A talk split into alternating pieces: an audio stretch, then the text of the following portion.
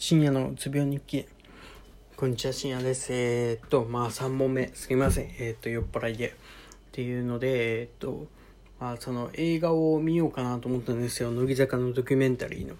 映画を見ようと思ったんですけど、もうそれも、なんていうかな、えっと、飲酒終わった後の楽しみとして置いとこうかなと思って、もういっぱいあるんですよ。えっ、ー、と、3つぐらいあります。えっ、ー、と、ヒロアカの漫画を見るっていうのと、呪術廻戦の漫画を見るっていうのと、あと、それの中にもう一つ、その、乃木坂のドキュメンタリーをどうにかしてみるっていうのを、その、今じゃなくて、その、印象終わった後にしようかなと思って、その、酔っ払いながら、その、今見るべきじゃないなと思って、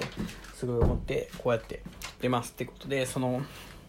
あと飲酒まで2ヶ月くらいかなちょうど。多分2ヶ月ぐらいなんですよちょうど。まああのー、辛いんですけどその結構辛いなと思いながらでもその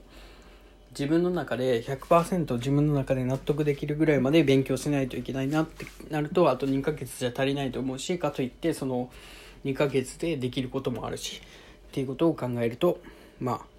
頑張りたいと思います。ってことでその2ヶ月後その自分が解放された瞬間をちょっと楽しみに待っていてほしいなと思いますってことでありがとうございました。もうその今日はもう出さないです。もう寝ます。寝ま寝はしないですけどまあいろいろして勉強も、まあ、酔っ払いながらしてもいいかなとか思ったりまあ別に今日はなんか写真集とか見てぼーっとしてもいいなとか思いながら、まあ何かして寝ます。ってことで、ありがとうございました。